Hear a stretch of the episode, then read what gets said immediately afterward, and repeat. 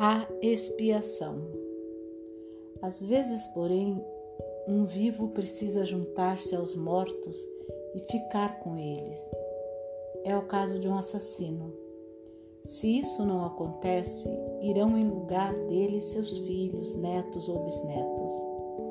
Os assassinos estão indissoluvelmente ligados às suas vítimas. Por conseguinte, precisam deixar sua própria família e deitar-se junto delas.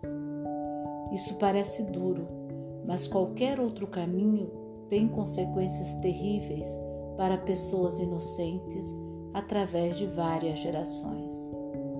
Trago um exemplo.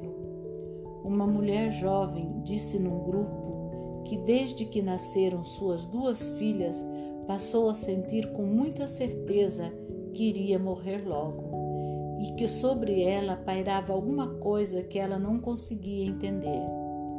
Quando ela colocou sua família, observou-se que sua representante fixava o olhar em alguém que não estava presente.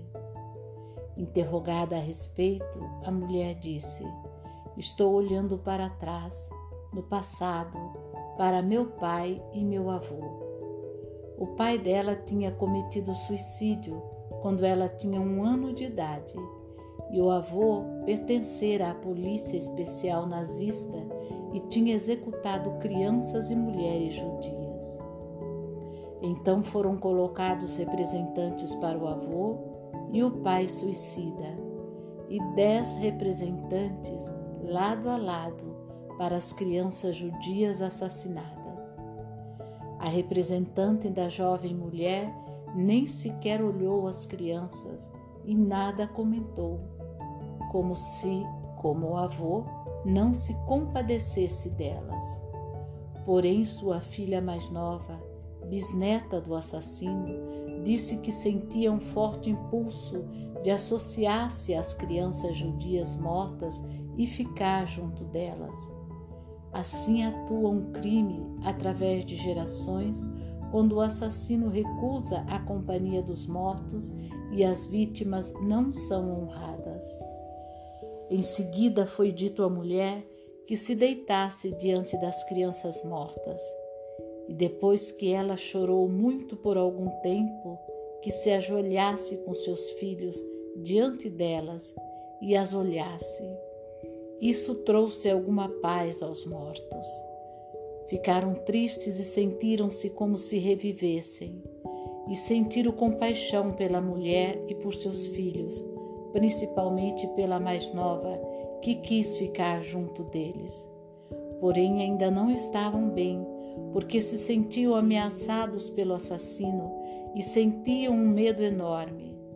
Somente quando ele foi mandado embora, que simboliza a morte, os mortos se sentiram melhor. Sua atenção e sua simpatia voltaram-se então inteiramente para a mulher que chorava e para seus filhos, e esperavam dela algo que salvasse os seus filhos. Nesse meio tempo, o pai da mulher que se suicidara quis colocar-se diante de sua filha e dos filhos dela, para impedi-los de seguirem na morte as crianças judias. Ele queria juntar-se aos mortos em lugar dela e de seu próprio pai. Entretanto, ao contrário do que muitos pensam, os mortos não queriam a morte dos inocentes. Então os filhos da mulher foram colocados entre seus pais. Estes os tomaram pela mão Inclinaram-se profundamente diante das crianças judias mortas, olharam-nas nos olhos e disseram: Por favor. Porém, a mulher ainda sentia o impulso de juntar-se aos mortos. Ela se colocou entre as crianças judias mortas e seu falecido pai, que antes já havia se juntado aos mortos. Ela sentia que merecia isso e se sentia aliviada ali. Mas os representantes das crianças judias mortas fizeram declarações bem diferentes e eu as cito textualmente. A primeira criança disse: Sinto minha morte como algo impessoal, que não tem nada a ver com o assassino, e menos ainda com sua neta. Para mim não faz sentido que ela se junte a nós. Ela deve ficar com a família dela. Não estou interessado na sua expiação. Isso não compete a ela. A segunda criança disse: Fiquei com os joelhos fracos quando ela veio e pensei logo: ela não nos pertence. A terceira criança: Isso é realmente demais. E a quarta: Não quero esse sacrifício, isso não compete a ela. A quinta criança disse: Para mim, ela tem uma missão junto a seus filhos para acabar com esse sofrimento. A sexta criança ficou muito triste e disse: Ela não precisa seguir a gente e o pai dela. Seu lugar é com a família. E a sétima criança: Se ela realmente me olhasse, saberia que não pode ficar aqui. A oitava criança: Senti-me aquecido. Ela significa para mim algo muito próximo.